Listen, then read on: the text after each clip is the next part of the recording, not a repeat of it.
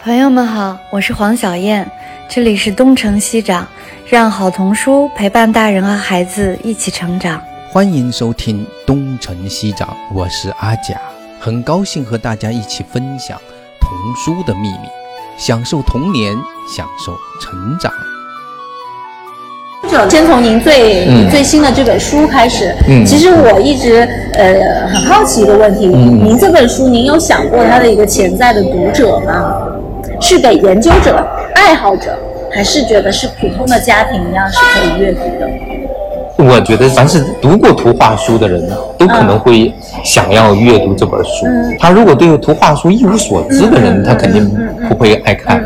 因为我也本质上是一个读者，然后我特别感兴趣，我很想知道背后发生了什么，那些故这些书是怎么来的，到底这个创作者他到底想要跟我们讲什么，他想要跟孩子们有说什么。就我觉得，如果你有这样的一种想法和好奇心，就一定会爱读的。就像是我很早以前就想找一本这样的书来读了，就是结果都找不到，我就跟着只好自己写一本。可是不是对有有一嗯个嗯就是嗯说法，就是以喜欢书就好，干嘛要知道作者，干嘛要知道历史？嗯就您对这个是怎么看？就是你喜欢这个鸡蛋，为什么要认识圣诞的母鸡鸡？，嗯，这句话的历史是什么？知道吗？不知道哎。你知道这句话的到底它的意思是什么吧？你看你，一直被断章取义啊对对对对，你你知道他的好，你好奇有没有好奇，想知道这句话是谁说的？他说的时候是什么情境吗？哦对吧？你的意思如果你知道了这个情境，你就知很可能就知道了这句话到底想说什么，对吧？这句话的出处在哪呢？它是钱钟书说的。就是钱钟书说的。他钱钟书很有名，写了很多的书，有读者就很想去拜访他。据说好像是这个读者是一位美国的女女读者，想说哎，能不能够拜访一下你？然后呢，钱钟书说这个你喜欢一只喜欢吃鸡蛋，这干嘛还要去认识这个生蛋的母鸡呢？哦，哎，你想想看，如果你知道这个情境的时候，更其实更你知道钱钟书当时的他真正的意思是什么吗？更婉拒，那就是他就是不愿意被太多的什么崇拜者来见他，但是他并不是说，如果你读了一个作品，你觉得作品好，你就无应就不需要去知道这个作者是谁了，这是两个概念，是是是吧？就是说，所以当你真的知道一个东西它的来龙去脉的时候，你才能知道这个讲的人。他是跟你来个调侃，还是他是在举个例子？我写篇论文，我按试论了解作者的必要性为零，然后我觉得这个这样的说法，这是两个完全不同的。所以你会发现，我们很多的读者，他都是在误读了这样的书，或者误读了一句，哪怕是一句话都可能误读，对吧？所以这也是为什么我们需要了解历史的一个很重要的原因。打个比方，再接着按照这个母鸡这个逻辑来说，站在钱钟书的立场上，他也非常了解中国一个最基本的就是古代古典的那种文学批评的一个一一些方法，最重要的两个途径，对吧？一个是以意密字，就是说我根据他的这样的一种作品的字面的意思，我来推导这个作者他的意图是什么。这仅仅是根据这个书本本身、作品本身，但是还有一个方法。叫做知人论事，对吧？这是这是中国很传统的文学批评的方法，所以，呃，我相信钱钟书一定大量的在使用。一种呢是读文本本身，一定要把文本吃透，但是你另一方面呢，你一定要了解当时这个是谁写的，这就是为什么我们需要去了解，就是有时候也要以意立字。有时候我们还要知人论事，这个是不能偏废的啊。那即便到了您这个段位，嗯有没有您能给我们分享一些例子？嗯就是说，嗯呃，在不了解这本书背后的故事也好、历史也好，嗯你和当了解了之后，这两个不同的这样的一个一个一个进入或者是一个理解，嗯，是我们现在都失去了一个作为一个就是一张空白的这个人的机会。啊就是你看，打个比方，他给你一本书，把作者名字、画家名字都去掉，你也不知道他是什么时候来，把那个时代的去掉。但是呢，你已经不是空白了。嗯因为你看过了很多的书，你看，哎呦，这个风格很像是里欧里奥尼的，啊，那个那个的作作品里面，它有一种某种流派的某种那种叙事很特别的，然后它那种打动你的，它一定是有某种原因，是根据你的以前的积累而打动你。这个对于我们成年人最大的问题是我们有时候，尤其是所谓的专家之后，失去了这种叫做纯粹的、很幼稚的那种感动。嗯嗯就当我最早的时候，我们当时大概在零三零四年的时候吧，那个时候因为刚刚接触，国内的图画书不多，所以我那个时候呢会跑到香港，当时香港有一个书店，这是一个很著名的一个英文书店，叫 Swinton 的一家书店，在乐道啊还是在哪的，就是他们真的是活活得很滋润的。你早上十点半去，他居然不开门儿，那十一点才开门。然后我就去了之后没开门，我又又又绕了一圈，这样又过了一个小时再去。哎，结果我就一看，哎呀，当时有有两本书特别打动我。嗯就是一本书呢，现在我们就知道，就是 Where the Wild Things Are，桑达克的野兽出没的的地地方现在有的翻译成野野兽国啊，对。当时我一看到这个书之后，因为我依稀听人跟我讲过这个故事，但还不是完全空白。当时我觉得天哪，居然有人这么来创作一本这样的书，然后一看见就是一个男孩情绪很爆裂的一个那个家伙，然后最后一种很狂放的样子。那是我零三年还是零四年读的书啊，当时我觉得真的好惊讶。到回到现在，我花了多长的时间去研究桑达克这个人，我到现在为止在重读，还会发现新的东西。但一点不不跟我最初受到的那个震撼也没有矛盾，我觉得都都是很好的一种体验。还有一本书，当时我是真的是完全不了解，然后是《Voices in the Park》，就公园里的声音。安东安东尼布啊，对我当时并不知道安东尼，我当时多少还知道一点野兽的那那本书的那个、哦那个故事，但是安东尼布朗一无所知。当时我我就在那里静静的把它翻完了，我当时真的是非常的震撼，就是有人能够这么去讲一个很普通的故事，你一眼就能看明白。但是后来我才知道，它还有更复杂的那一面。但是当时我觉得太神奇了，有这样的一种叙事方式。所以我那时候就是不知道这个作者，不知道他所有的背景，我只知道这是在讲一个很日常的故事。然后当时你想，一本薄薄的瓶装书。八十五港币，当时的港币好像比人民币还贵的时候，但而且你想零零三年的时候，我当时背了一堆书从那个香港背回来，那个时候我体验过最初的完全不了解他们的背景，但是就会被他的字面上所打动的那样那个过程。到现在会也会有，我也会跑到国际书展上，比如看那些非英语的那些书，你连他的语言都看不懂，看完了很高兴，也有的。对，那个那是一种很大的享受，就是在看俄语的书也会找到这种感觉。所以有时候要保持这样的一种感觉，但是我认为。嗯，这两个不可偏废，就是单纯从文本本身吃透它，然后去体验这个文本，包括文字，也包括图画。然后另外一块呢，也是从创作者的背景。安东尼·布朗，大家可能都觉得已经很熟悉了，已经读了好多遍了。但如果你真的在读他的自传，他有本自传，其实我前天就翻译完了，今年应该有有可能出版了，叫做《玩转形状游戏》。你再读的话，看他自己去怎么解读他的作品，你会发现可能是完全不同的作品。我感觉您的这个读法是比较精英的嗯嗯知识分子的，嗯而且是一些跨文化的这样的。呃，那您觉得您这种阅读的方式以及研究的这个姿态，嗯呃，会给普通的亲子阅读的家庭妈妈们带来压力吗？应该应该不会。中国的一个最大的问题，你知道吗？其实就你就这么说哈，你如果去欧洲或者日本啊这些地方旅行，你一个最大的感受就是，好像很多的角落，很多的普通的人家都挺漂亮，都很美。那那种装饰也好，或者那种简单的处理，他们很有艺术感，但是他们是很普通的人，可能就是个工人，就是个。你说你跟他们讲美，讲那种艺术的观赏，会给他们产生压力吗？不会的。你看那个英国的泰特艺术馆，你随便进去，毕加索的画就在旁边，你摸都可能摸得到，没有任何人感到压力。文学和艺术的东西，它就是生活中很普通的一部分，本来就不应该堆在那个地方，非得上个百家讲坛什么的那种。那个我觉得那都是胡扯来的，就是那种故意的那种，像是搬上神坛的那种东西。它本身就是很日常的东西。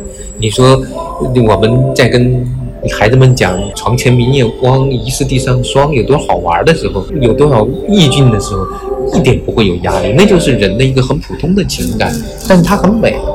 就是很美的东西，并不一定是很小资的、很高大上的，它是也可以很普通的。所以您这么多年研究和推广，呃，不会说是去屈就这个市场，因为我们知道这个市场就是它会有一种导向，就是现在教育的呃功能性的作为一个，就是希望大家来做亲子阅读的这样一个诱饵或者是一个啊，那确实有很多很多妈妈也是秉持这样的一个观念。就是这里面就是有一个长。说的一句话什么的，不要输在起跑线上，对吧？就希望孩子，呃，能能够能花点功夫，他就能够对他的将来的学业能够直接产生帮助。但是，首先第一，你起跑线啪，你一声枪响，我们应该往哪跑？如果是一个正常的孩子、正常的人，他就会四散跑开。只有军队化了，只有把它框在那个地方，然后两边的铁栏杆给拦住了，就是赛狗就是这样的，对吧？一声枪响，狗就只好往那个那个终点跑。如果是个正常的环境，啪一枪，小孩子们肯定四散跑开，跑到哪是哪，跑到哪都有美景，跑到哪都有成就。为什么我们一定要跑到终点去呢？就是这。所以这也就是教育到底在教什么的问题。我也去到了很多很多地方跟家长分享，他也会提到，你能对孩子的学业有多大帮助，或者我说，假如我们。一定要把这个东西放在第一位，前提就是这个人考完高考就得死，嗯，因为他的人生盖棺定论了。不过现在很多确实就很多大学生，对，就一进大学就不读书了，就不读书了，对吧？嗯。为什么现在的孩子那么多自杀的？整天让他们去搞学业、搞成就，他们躺平了，这辈子都不会饿死。绝大多数中产阶级孩子是吧？他有房子，但老爹老妈可以足以让他吃饱吃香，他就随便拿一点什么东西，尤其在城里，那真是太舒服。可是他他活着是为什么？这是这个世界很颠倒的一种价值。他不是考完高考就死，那么他的人生。特别长，特别宽，特别的分散。他在这随便找个起跑线，想往哪个方向跑就跑，只要他高兴，只要他能成就。其实我们读到足够多的图画书，你就会有这样感觉。有太多不同的美，有太多不同的成就，对吧？我们为什么老是去抢着一个指标，抢着一条路去碰？那就是因为我们看不到别的路啊。所以有时候你会发现，图画书很治愈的一点就在于活着挺好的，你知道怎么活都挺好的。会不会让有的孩子就是他在学龄前跟父母读图画书的过程中觉得很很美好，但是一到激烈的这个学业竞争中，就会发现一切都是假的。他会自己去解构的，这就是我们有时候会需要要去多读点图画书或者童书的原因。如果我们假设一个人只读那些教育类的东西，不读这些童书或者图画书，他的人生就他只有他眼前过的这个人生。但他读了花婆婆，他就有了花婆婆式的那种人生，那种想法啊，要去很远的地方，要做一个帮世界做得更美的人，他就多了一条路。大家读到那个熊亮有本书，什么猫都有路。啊，一个长得有点长歪了的一个猫，爱戏，但是没法演。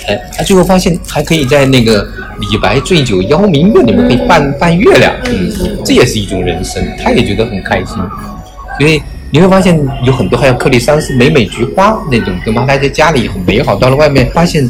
很复杂，很多人之所以说你不好，是因为别人说不好。但是有一个老师很幸福的告诉他就说：“哎呀，你这克勒桑斯美美觉得真好啊。”其他的孩子说：“我的名字也很长哦。”就来了，对吧？这就是他们看到了其他的可能性。所以你像那个活了一百万只猫，又是一种人生。如果他读了一千本类似的图画书，他就有一千种人生的观察。嗯嗯，所以您认为图画书并不是说我虚构一个说多美好的一个泡泡在那，它其实是提供了一个最好的图画书，它不是去骗他，它只是提供了一种可能性。这种可能性并不是说欺骗，嗯嗯，它只是告诉你人生真的很复杂，但是它会有一个承诺，你知道吗？对小孩儿。他会从此他们幸福地生活在一起。嗯嗯，他有这种承诺，这个承诺呢是一种希望，嗯嗯，它是一种信仰，就是你你讲多了之后，它就是信仰。你说这个是不是在骗他？明天该交的房租还得交，该该交的作业还得交。但是你醒过来之后，这世界真的就不一样。大不了对老师 K 一遍，又那种如何呢？大不了扛着包在街上晃几天，又能如何呢？这就人就在就在一念之间，这一念在哪？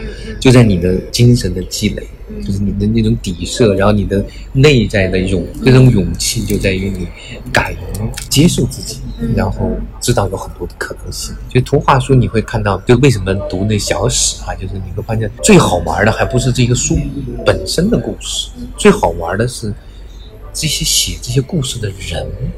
你想再多再多的读波特小姐的作品，你就只能读二十三本小书，对吧？二十三本小说里面，其实有很多人一半都读不到，最多读个七八本就是了不得了。然后真正的能够留下印象的也就三五本。但是呢，当你一旦了解了这个创作这个人的故事，你会发现这些这个世界就活了。这二十三本书里面叫叫串在一起了。即使没读过小猪皮克林，你也大概知道他是生活在一个什么样的这样的一个世界里面。然后有一天你遇到了，或者你有一天真想去到了波特小姐的世界里，那么你就可能就踏足进去了。然后，您会不会觉得自己因为了解这些作家，是成为一个精神世界非常丰富，因而幸福感非常足的人？嗯，因为有时候我发现去了解他们人本身，比读他们作品还要有趣，真的。就是所以，为什么当一个有趣的人到中国来搞活动的时候，我们都是想办法去见见他本身，哪怕就是看一眼，听他说说话，知道他这种气质，哎呀，就感受一下，就已经非常就挺美好的一件事情。你跟他本人接触的时候，当然不是说每一个人啊，有的也有端着来，但是其实读作品本身，为什么有些人会吸引你？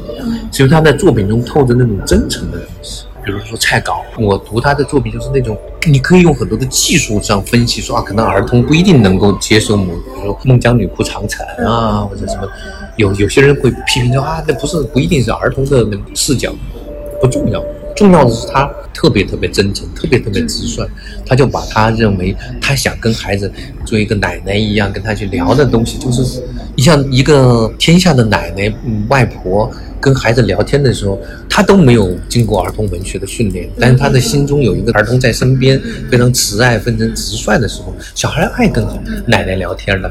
奶奶讲的那些过去的事情什么的，在我们看来可能很很不合乎儿童意识的东西，那小孩爱听，他因为他足够的单纯直率。反过来，你去认识蔡高啊，你就会发现为什么会有这样的气质，就是一个让你觉得。或者是人世间有这样的人，真的是让你觉得很幸福，能够与这样的人为伍，会让你觉得很幸福。您自己身份，您排序的话是研究第一，推广第二，还是？我主要还是一个推广人，这是第一。你觉得是推广人还是第一位？对，如果没有我们这帮人推广，其实真的。童书圈子也没这么今天这么热闹。您能不能介绍一下，就是整个您红泥巴的创立的情况缘起？嗯，这就太长了，嗯，二十二十多年了，你想二十多年了。最早其实就一帮人想做儿童网站，这么来这个红泥巴村。我后来在七周年吧，嗯，二零零七年我写过一篇，就是它的。诞生期，那都是很早以前的。他最早是就是想建一个像是网上的儿童乐园，最早有很多很多的概念在里面，说起来一晚上也说不完的。但是最终为什么迫使我们就是一定要做这个？就是想给孩子找一个精神上的空间，跟学校的那个体系呢稍微保持一点距离，所以这也是我们为什么一开始就不愿意做的太帮助孩子们学业。在我看来，需要更多的是帮助孩子们从学业的这种枷锁里面稍微释放出来，稍微让他们有一个喘息的空间，这是我的一个想法。然后他更多的时间，在我看来应该更多做什么呢？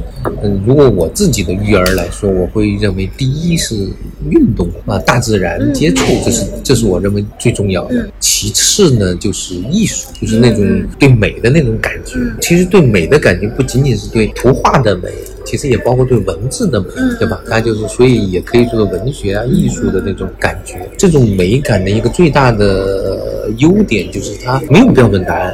嗯，就像是每每次听到什么起跑线上，我就觉得很可乐，就是我们难道一起倒在？终点线上吗？哪有终点线呢？对吧？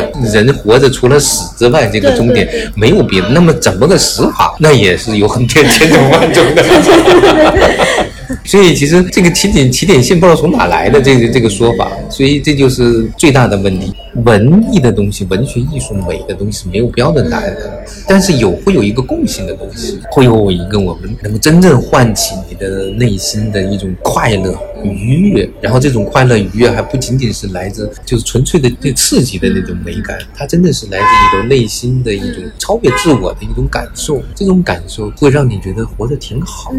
文学艺术的最大的好处，觉得人活在这世界上不是那么的累，嗯，不是那么的苦，即使有苦。你也是可以忍受的，毕竟还有这么美的东西等着你去享受，所以这也是一个很重要，就没有标准答案。然后，然后就是阅读。至少在我的我家里，我对我的孩子的要求就是，学业是他自己的事情，我主要管重点的管吃好、睡好、玩好。我觉得最担心的是运动够不够，睡眠够不够。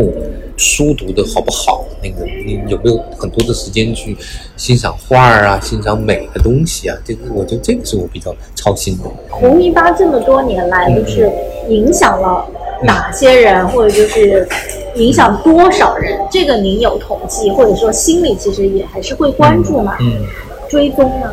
我我不会去做这种追踪，但是我也会经常会有人来告诉我，比如说家长群体。嗯，这是最最多的一个群体，但是家长他其实也是很多面的，他也许他同时也是个老师，也许他是个出版人。我不仅仅是做红泥巴，跟图画书小史也讲到，二零零七年我们在北京在做种子故事人培训，但是你要这么说，京城里面的好多的种子故事人，就最早的那些阅读推广人，都是从这个平台里诞生的。包括宝东尼老师是我们第一第一届的学员，包括那个李一曼可能是第我们第三届的学员，对，包括大头胡浩那第一届的学员，有这有很多很多这种人，对，因为他也不是说我们比他们有多高明，而是说有人把这个平台建起来了，我们就在这个地方有一个互相交流切磋的一个地方，然后大家都在这里面去找到一种一种模型去学习。而我这个模型的学习又是从哪来的？我是参考的台湾的那个台北的林老师说故事，而后来我知道林老师说故事又是从日本和加拿大，还有。最后我查到是从波士顿公共图书馆来，一九一二年。您说的林老师是指林文宝？不是不是，在台北图书馆就有个叫林老师说故事的一个培训。哦，他其实也是是参考了。他是成了日本的、加拿大的。那加拿大也是学了美国的。美国的对，加拿大那本那个最早创立加拿大儿童图书馆体系的。那个人写过一本书叫《欢欣岁月》，对，莉莉安吧。然后他是在纽约公共图书馆的安妮卡罗尔莫尔那里学学来的。安妮卡罗尔莫尔算是他的导师，所以是有一条清晰的脉络。对对，安妮卡罗尔莫尔是从哪来？他是一九零零年的那个比兹堡的那个图书馆学校里面毕业的。嗯，他的再上一辈有个叫赫拉斯的，那最早的他们一群，就是我就我喜欢。追根溯源，对，日本有一个叫石井桃子的一个作家，什么阿信坐在《云彩上》，他是个作家，但是他也是日本最早的图书馆的推动者之一，儿童图书馆，他就是跑到加拿大学习。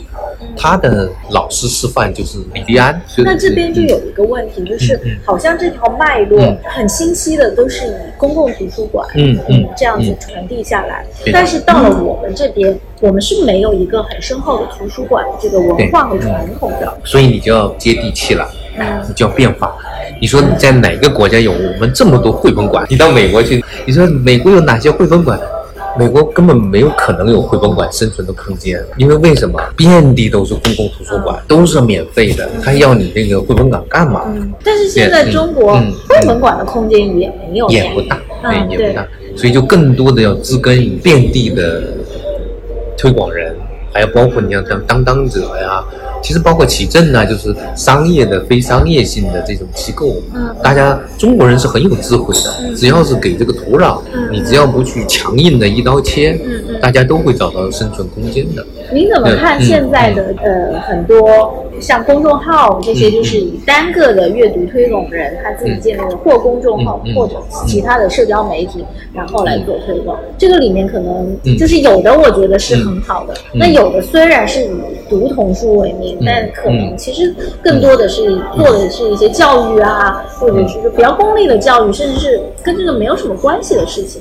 这个没关系啊？您觉得没关系？它就是杂草丛生，它就是一种生态而已。但是我们就是另外们，更需要的就是需要一种观念上的一种普及，或者是建立一种叫做公共知识集的东西。公共知识集。嗯，这是个来自一个法语的词汇，这个词汇是来自那个有本书叫做《儿童文学的乐趣》，嗯加拿大佩里诺的曼的，就是他是说，比如说我们在谈论一个话题的时候，我们在讨论的时候，我们之所以能够讨论的很凶啊，或者讨论很激烈，或者是我们能够。我讲了，你能听得懂，是因为我们有一个公共的知识集在那个地方。我们的观念上，我们的知识储备上，我们一些知识的关于绘本的基本知识上，或关于文学的基本的知识上，我们是有一个公共，就像就像一个蓄水池子一样的，就有个共识。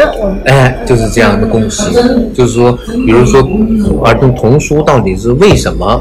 比如说，那个刘旭元有本书叫《儿童文学的呃母题三大母题》，我当时就给他写的一个最后推荐，语就是说。他在当时最早出版的时候是一些很新潮的想法，但是渐渐的这些想法已经渐渐成为我们的一种共识，就像顽童的母题是吧？就是关于爱的那种母题。你说放到他最初出版的时候，哎，顽童这个这这怎么可能接受啊？但是现在大家觉得顽童就是儿童的天性的张扬是被接受的。这个东西你如果从历史的角度换到二十世纪初的瑞典，当时的世纪的儿童有本书就这么出来。以深深的影响了林格伦，他的他后来成年之后，他写的儿童文学基本上都是顽童的主题，所以这个就是这么一点点来的。其实就是我为什么说我更多可能是个推广者，我我也算是研究，但是是带有研究型的推广者，我可能更多的是汲取那些我认为我这个时代可能。最需要的一些知识集，然后把它尽可能通过推广的方式把它变成公共的知识集。对，就是文图关系应该是什么样？你说回到二十年前，我们你说哪有人去讨论这个话题？现在一说，哎，这个这个这个图画书不像图画书，它的文图关系不对，这就是一个知识集，决定了你怎么去看这本书。所以我们现在再看原创的时候啊，那一个庸庸手的制作和一个高手制作，就一下子能看出来。这就是因为我们有个知识集，所以我们这些年在做的事情，不仅仅是说我告诉你哪本书是好书，我要告诉你我们应该怎么去看这些书。那么怎么去看这些书？然后你不信的话，我们可以去试一试，跟孩子一起讲一讲，看看效果。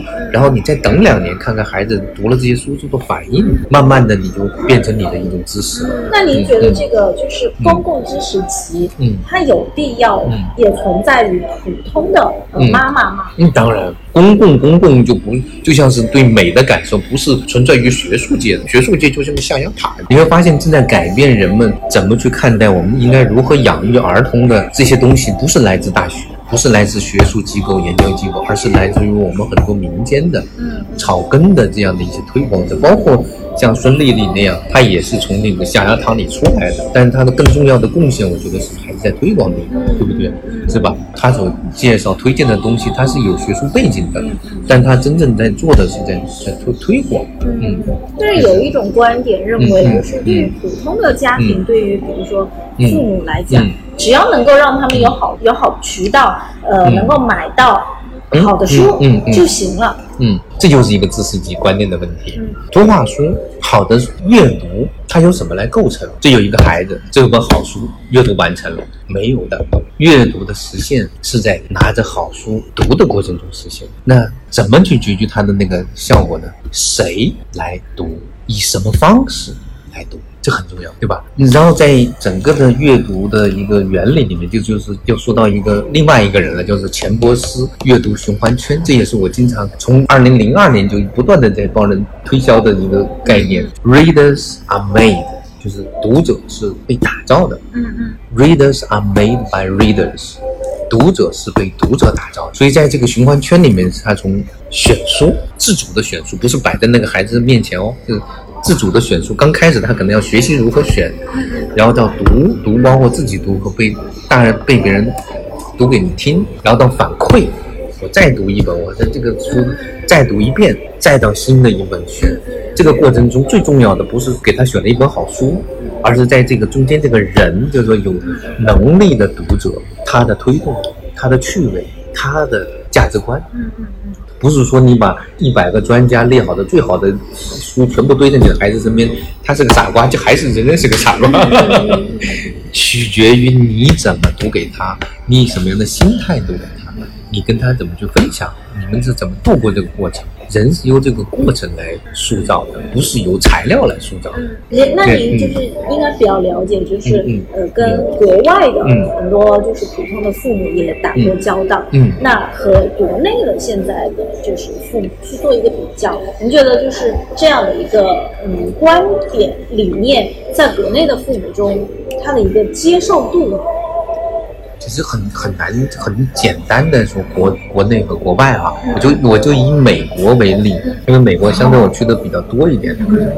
美国有不同的家庭、不同的种族、不同社区是完全不同的，有的有可能条件比我们好得多，有的呢，说实话真有还不如我们的。中等家庭的，就是就他们那个不一样，但是他有一个什么呢？他有个系统性和体系性的一个优点，嗯嗯，就是哪怕你家庭完全不作为，完全没有能力，他至少这个社区还是提供了一个基本的条件的，这点很重要。所以我为什么说我有一个旅游项目，就是你跑去那些大城市，非周末的上午啊，你跑去找一个儿童图书馆员，就是跟他聊天，你就会发现他不仅仅会告诉你。啊，就是跟你孩子推荐几本好书吗？不是这样的，他会跟你讲阅读的理念，怎么给孩子读书，然后他他的知识集有多大，然后他是怎么去安排给孩子们去讲故事的，怎么吸引孩子到图书馆来的？他会告诉你，下午三点多钟会让孩子们到这里来做作业，他有时候还会让孩子们到图书馆来搭乐高积木。当时我震惊了，我说你搭乐高积木跟阅读有什么关系？他说：“他们只是想让孩子们觉得图书馆是一个很 friendly 的地方，就是一个非常友好的地方。他们甚至可以哪天组织他们穿着睡衣来过夜，还甚至可以带着宠物到他们那来来玩儿，让图书馆变成一个对孩子们感觉非常 friendly 的一个地方。这就是一个理念，对吧？这就是一个理念。现在都至今这个传统很好的保持，就一直在保持。至少在美国的那些大城市，或者其实我还去到他们乡间，乡间也有非常好的。”图书馆，就是你会发现这些儿童图书馆员真的非常了不起。我在那个书里特别讲到他这种儿童图书馆人的传统非常了不起。但这个他是不是由这些人的人品来组成，是由这个体系来构建。它是一个福利，体现的是一个社会的公共福利这部分。他们也很有成就感，他们的收入也不低，他们收入一点不亚于一个好的老师的收入，所以他们很乐意去做这件事情。就是儿童的阅读，在我看来，它是一个生态环境，不是说光有书就怎么样。在这个生态环境里面是怎么去影响他们？那这样说起来，在中国的话，嗯，我觉得父母的作用更大，因为他的支撑支撑更少。对，就是说有很多事情，我们需要父母承担。很多可能本来公共福利可以给你，但是他现在比较缺失的那一部分。但是中国的家长还有一点就是非常的爱孩子，就是望子成龙、望女成凤吧啊，他不一定会直接的就一定是往学业那个方向，他也希望孩子更幸福，更有那种幸福感。所以中国的家长是可能全世界家长中最用心的一个群体，绝对是的。就是就是华人的家家长都是这样，你只要把心用对了，那个就可以达到很好的效果。然后你会发现，当我们这些家长们可能因为别的事情不会聚在一起的时候，但是我们常常会因为我们的孩子聚在一起。做搞读书会呀，呃，台湾的有个读书会的一本书我看过，两千三百万人，他们有上万个那个读书会，其中绝大部分都是亲子读书会，就是因为有孩子，所以他们才搞的读书会，这就是华人，你知道吗？在中国也一样，就是说就是大陆吧，我们说大陆也一样，就是妈妈们很喜欢，因为孩子聚在一起，一起去旅行，一起去读书，一起去讲故事，那么就就。在这个基础上，你就会发现渐渐有很多的绘本馆，很多绘本馆的创始人都是妈妈们，就是因为他想给他的孩子身边聚一帮同样的读书的，然后能够支撑起来的，支撑支撑不起来，至少孩子读书了，这就是他们的一个很简单的初衷。现在国内绘本馆的数量是不是其实也少了很多了？我我没有从来没有去做数据上的整理，但是我像我知道其实是很庞大的一个群体，至少比我们最初庞大的多，因为有些他会做的做出。了他的商业的模型，对啊，对你像像优贝啊，像那个老约翰呢，对对，还有还有很多，他们有很多已经做出他的商业模型。对，说实话，童书它成为一个商业的模型本身并不是坏事，嗯，就看它的内核在装什么。嗯，所以你也不会排斥，就比如说像之前大 V 店那种分销。我当然，我觉得这些东西它就是可以卖化妆品，为什么不能卖童书呢？再坏再坏，他买回去的也是好的童书啊。对，但是我认为仅仅是有书是不够的，这就是我的。我告诉大家，你有书是不够的，你得有方法，你得让自己成为一个能够真的把孩子牵手的人。如果你不学习这个，你就只能是帮他跟跟导童书和导化妆品没有什么区别。是的。其实我会对于就是说，呃，一个人以什么样的身份去接触童书，这个还蛮感兴趣的。呃，所以我还挺想跟您聊。一下的，我知道您是学法律的，就是好像您在做红泥巴之前是有过一段是就是比较分裂的一个生活，就是白天好像做的是跟法律甚至是比较那个重刑的一些有关的，那晚上是跟女儿去，不是女儿，是我的侄女哦，侄女读绘本，对，不是不是读绘本，你就玩儿，对，那个因为那个年代太早了，嗯，你想早到什么时候？九二九三年。就是那是太早了，那时候没有绘本，我也不知道。哦哦。但是那个时候呢，探长的女儿是放在我们。就他爷爷奶奶帮他照顾，然后我呢负责陪他玩儿，嗯就那个也是一个很有趣的故事。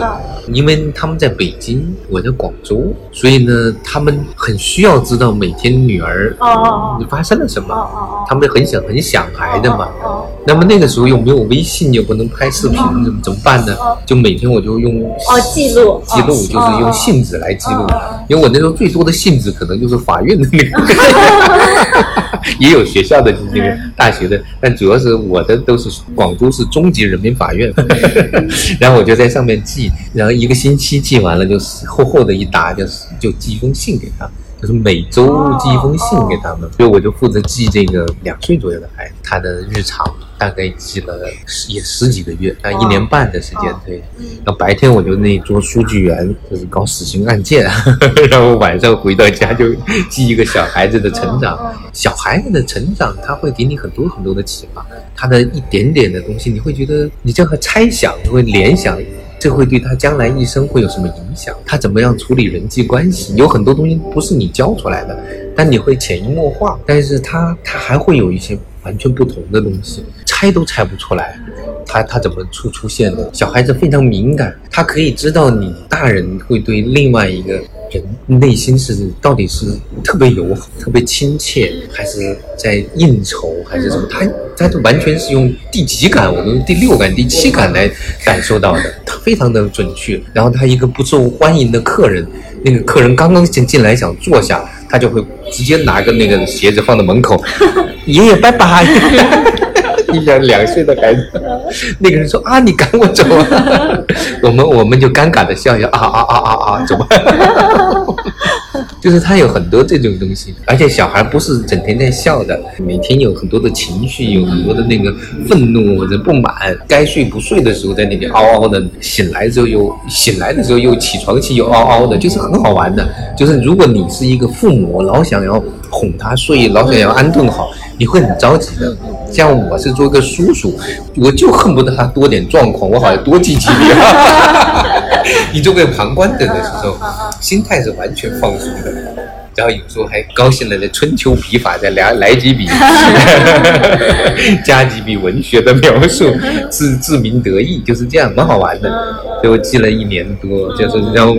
法院，我是个金牌书记员，回到家我是去拍这个，那个确实可能后面对我影响很大。对，呃，当然这种很多时候是一种内在的影响，就是你你看到了一个生命的开头，这是怎么去开始的？为什么他那么有活力，那么有很多可能性？然后他到底会怎么样？你有很多猜想。然后你在那里，你去看到这些人。其实书记员，我是做书记员，不是审判员。书记员是比审判员更了解这个被告人的，因为你要做大量的跟他去接触，是就是底下的接触，不仅仅是在法庭上的接触，送达呀，问他一些问题呀，然后你还要负责去。看他的日记，其实也是一个构筑了他的一个小史，对他的一个历史，包括他的，我们负责行刑之前要看他的日记，有没有不合时宜的、不合适的地方，要把它删掉，就是因为呃，还有他的临终诀别信这些东西，你要把他的整个的全部理一遍，就是你对这个人的了解，不再是一个判决书上这个人罪大恶极，不杀不足与平民愤。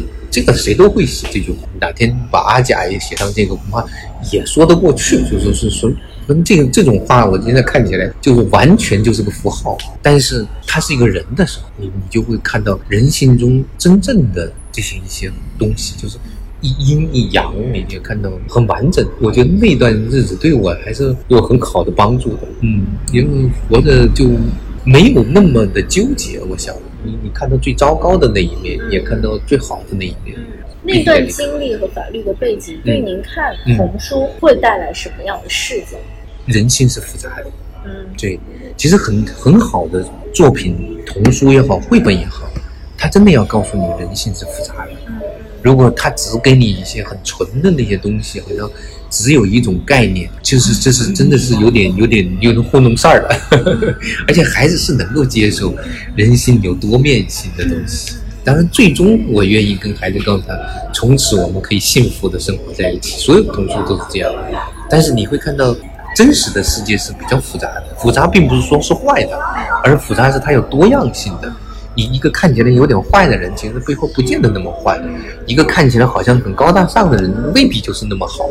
人不是由他的说法，由他的那些东西，你叫文明你就文明了，你就高大上你就高大上了，不是的，他很复杂，他愿意去接受这种复杂性，愿意去看到有多面。比如说有本书，其实特别感动的，就是叫做《走进生命花园》。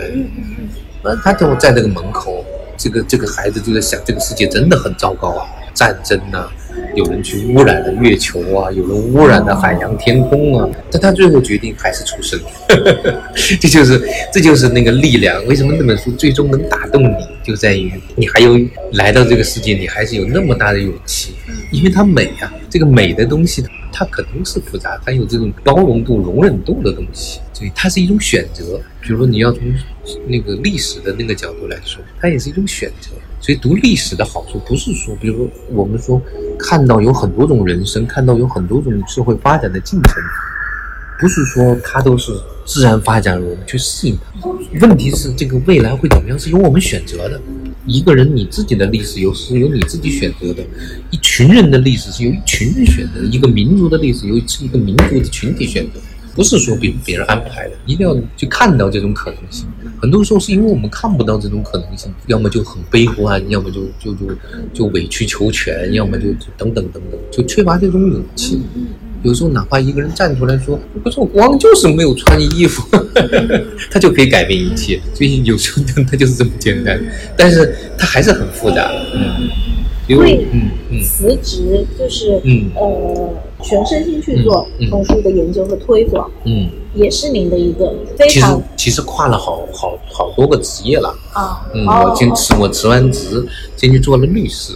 呃，律师呢？还是在法律对，因为你要讨口饭吃，这个别人不认你别的东西啊。我我那个专业复旦法律系还是很硬的，我靠这个呢，别人一看哦，复旦法律系就要你了。我说我去做个记者，人家凭什么要你啊？你要去做个别的，人家不要你。所以我当时也是到处找工作。就发现，嗨，算了，还是做法律吧。然后教了几年书，我就教别人怎么做律师。对，就很像啊，很像罗现在的罗翔。有点像的，对，我见过罗翔的，对对是的，他他有些想法，有些说法，呃，我们是可以有共通点的，对。但是问题就在于，想坚持从法律之内去理想化、理想主义的去改变法律的环境是不大可能的。这时候后来。我觉得成年人没救了，去做大学生吧；大学生没救了，做小学生吧；小学生没救，做做零岁的孩子吧。这样，那天我们还在在在在在聊天，说不知道罗翔怎么去看童书绘本，这个就是好像是你们是就是像您说的，看过最糟的来看童书，它有不一样的一个。还要看看机缘。你说我的机缘，第一是因为我的子女，嗯嗯，第二还是因为我的女儿，嗯，我。我觉得如果不是他，我可能也走不来这一行，对吧？除了他之外，我还得有个互联网，对啊，就是我们当时办了红泥巴网站，还有很多孩子在一起聊。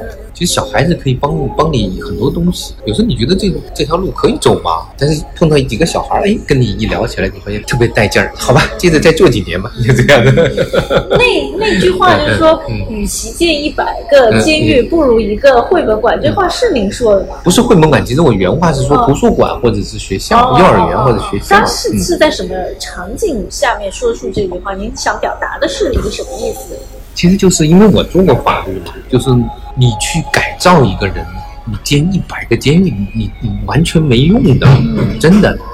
首先，第一，这些人已经定型了；第二，那个监狱的那些人也不 未见得比他好。所以，监狱是不能够去帮对这个社会有多大的帮助的。真的，就是你你要到了那一步的话，也是真的没没用。那么，怎么去改造它？要从。娃娃开始，要从就是一个好的幼儿园，一个好的图书馆所能起到的作用，远远大于一百个监狱，真的是这样。就是学法律对这有什么帮助？你会有一种社会学的眼光。就比如我做了很多年的学校的阅读，很多人可能去学校做阅读，就是跟他们讲书有多好啊，孩子读这些书有多少用啊，观察这个。我到学校里面主要观察这个学校的运营机制是怎么样的。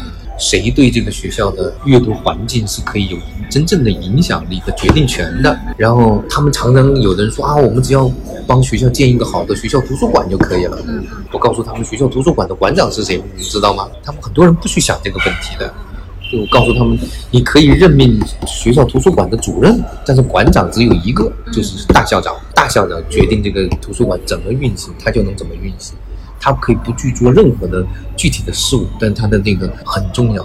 嗯，所以我就观就得会观察学校的图书环境是如何，它的流通是如何，这是社会学的观察。所以我零七年写过一本书，叫做《帮助孩子爱上阅读》，其中最重要的一个理念就是阅读是个生态，社区是个生态，然后学校也是个生态，在这个生态里面有很多的问题你需要去解决。但最重要的是三个元素：书、时间和人，就是就是最小因素原则。这个这是一个生态学的理论，但是也是一个社会学的一个体系。我觉得这些都有，都都是因为我是学法律的，我的看这个问题的观点不太一样。嗯，我我可能会跳出。呃，文学批评的角度，或者是书的好坏的角度去去看这些事情。嗯，因为今天我看时间也挺，对，我我再问最后一个吧，就是回到您的书里面哈，就是呃，我书基本上也已经读完了，就是我会觉得，我跟包括跟您交谈，我感觉您是一个很温和的人。嗯。然后唯一在书就是读到原创那一章的时候，我觉得您好像有点情绪会比较激动一点。就是为什么您会对于就是说对于现在原创，我会会有在里面会比较激动吗？您就说我看说，您说现在很多人在抱怨原创，对对对对对是的，是的，我都不知道他们在抱怨什么。然后你你又比较安东尼布朗和太高的一个生平，就是为什么您会对这个问题？这个就是你要身在其中，你就会知道了。嗯，因为你想，我们是从什么时候开始？我们是从零二年才开始推荐童书的。你想，你回到零二、零三、零四年的时候。哪有图画书啊？不要说原创和引进，哪有图画书啊？没有几本。然后在最开始的时候，我们就必须得从最基本的那些书开始推荐起，包括那个《拆迁我有多爱你》后来来了，但是还有很多很多。但在整个的那种书里面，原创完全是在一个萌芽的状态，而那个整个世界它是已经有一百多年的历史，有那么大的团队。然后这个我们这个萌芽呢，它的环境还很差，那些就是那些创作者，他要能创作出东西来，能够出版，能够销售，能够拿到稿费，这种环境是很差的。我就给你举一个很小的例子，我不说具体的人和书名，一个人可能创作了两年，创作了一本非常棒的图画书，后来还拿了一些奖的话，就是好不容易，你看两年给了他五万多的那个稿费，那你说五万多的稿费不是也挺好吗？但你要按照这么现在怎么算的？八百块钱以上就得起征。那个搞那个个税了，对，八百就得起征，然后八百起征的时候呢，就得百分之二十再再给你优惠百分之六，其实百分之十四，你这么算下来之后，你就差不多饶去将近一万了。你想他可是干了两年那个，很可能他也就是也就跟这两年也就挣这个四万块钱，然后实际上他还是一个要靠自己独立谋生的这种自由职业者，值吗？这个就值吗？我当时听完了，其实挺凄凉的，就是特别没有尊严。我们的环境就是这样，谁制造了这种环境？谁让这种环境制造？但是这些人却老是会问你：你们怎么评奖的时候都是外国的作品呢？为什么不能百分之七十都是中国原创的作品呢？他说：你评奖的时候，你评不出百分之七十的原创。怎么去评出百分之七十的原创？你回到零零六零七年，你没有几本书啊！哎呀，我有时候在想，这些人在想什么呢？所以我就忍不住，你就把两个同年同月的出生的人，你们比一比吧，啊，他们是怎么个生存的状态？蔡稿是怎么创作出作品的？安东尼布朗是怎么创作出作品？这是个生态的问题，我们要做的是一起去改造这个生态。而不去抱怨别人，我们的这样的一种原创的环境，它里面受到的很多很多的因素的影响。但是我还是觉得中国的创作者非常厉害，包括朱成良啊，包括熊亮啊，包括蔡高，就他们有时候就说用四个字来形容，就是生生不息，就是在相当相当困难的那种环境里面，他们还可以开出非常非常美好的花。我觉得这才是让我们要去去那个做的。其实我们大概在零六年，一群人在北京就建了一个叫做“五色土”的一个工作室，就是想帮助那些年轻人，然后主要是大学生创作，然后去寻找出版社的出版机会。出版社不愿意给这些开始创作的人给他机会去出版。那么我们怎么办呢？我们把我们的名声，把我们的那个啊，这样的话，阿甲那个熊磊、熊亮，我们杨忠，我们帮你做推荐，帮你的支持。哎，咱们他那这样我们帮你们出了，就是这样。所以你想想看，这就是最初的这种艰难，真的是很不容易的。就不说，对，现在好多了，对对。现在包括年轻一代，就是真的是，就我觉得特别像您在书里面融合的那个张力。我觉得包括现在很多，包括学动画、动画的导导演啊什么的，他们来做做这个绘本创作，就是感觉很多元了。对，就是它有一个慢慢的这个土壤起来了。就是那里面也写到，为什么原创开始难？是因为当时最早的时候，人均 GDP 太少。你像两千二零零二年的时候，才刚过一千美元，现在已经这大城市已经过一万美元是有的了。那么在这个时候，当他有钱的时候，他已经对价格已经不敏感了。他觉得三十多块钱买一本像样、像模像样的图画书，原创也好，引进也好，都可以。这个时候你就有可能卖出去了，有可能活下去了。所以它还是一个环境的问题。但刚开始一定要培育，一定要支持，一定要培养。中国的图画书的兴起，早期的这个真的就是完全依靠民间草根的力量在推动。包括你像宝东尼当时有个超级宝宝，他做了很多的推动的事情。后来超级宝宝也也倒掉了，他就自己再搞了一个什么花婆婆那个绘本什么小铺，就开始在继续做。这都是生生不息。我觉得因为喜欢，他总能有办法去做。最后问一下，您未来的这样的一个呃方向是什么？就是持续往这个公共级里面去注入。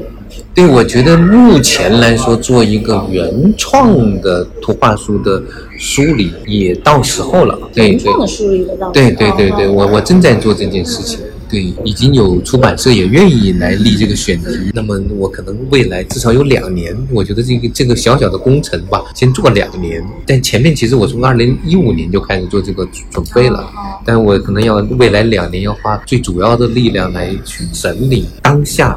我们能够读到的最好的那些原创的绘本在哪里？他们好在哪？它作为一个中国的图画书和西方的图画书，它可以去比较。但我觉得不仅仅是简单的从什么图像叙事的高下比较，而可以从这个文化它的一种特色，它内在的一种生命力的东西。就是比如说你把蔡皋的图画书，你去比那个波特小姐，她可能是两种不同的图画书，嗯，他们各有他们的好，不因为我们已经认识了波特小姐的好，就不能认识蔡皋的好，这我觉得这个这也是一种偏见。当然不能因为它仅仅是中国的，它一定就好，这也是一种偏见。所以我想去寻找到这样的一种到底好的原创在哪儿，我们怎么去看它，大概是这样。期待期待，可能又是两年的苦活，两到三年，很有意义。这个对对对，是，我觉得蛮好玩的。就做这些事情最大的好处就是可以经常的去看到一些，对，然后去聊到一些，然后去认识一些很好玩的人。反正我都会，每个人其实我都已经。在给他们建立档案啊，是然后。我前几天我们还推了一篇，就是那个武建华老师啊，那个知道，那个也很老的，在在日本出来，然后我又把它引进过来。对对是的，那个是呃《七响国》。对对对，是的，他是九十年代的作品，主要武建华老师吧。他是有一本书是最早拿了那个 B I，就那个对神女峰，他是拿了一个荣誉奖，不是金苹果，对，一九八九年，对他，但是也是在双年展里面，他是第一次拿奖，是那本书，对，挺好的，就是做这种梳理，对我来说也是一个非常好的历史的梳理。好的，好的，好的，好好好好，那今天晚上打扰到了您了，谢谢谢谢，很有收获，很有收获。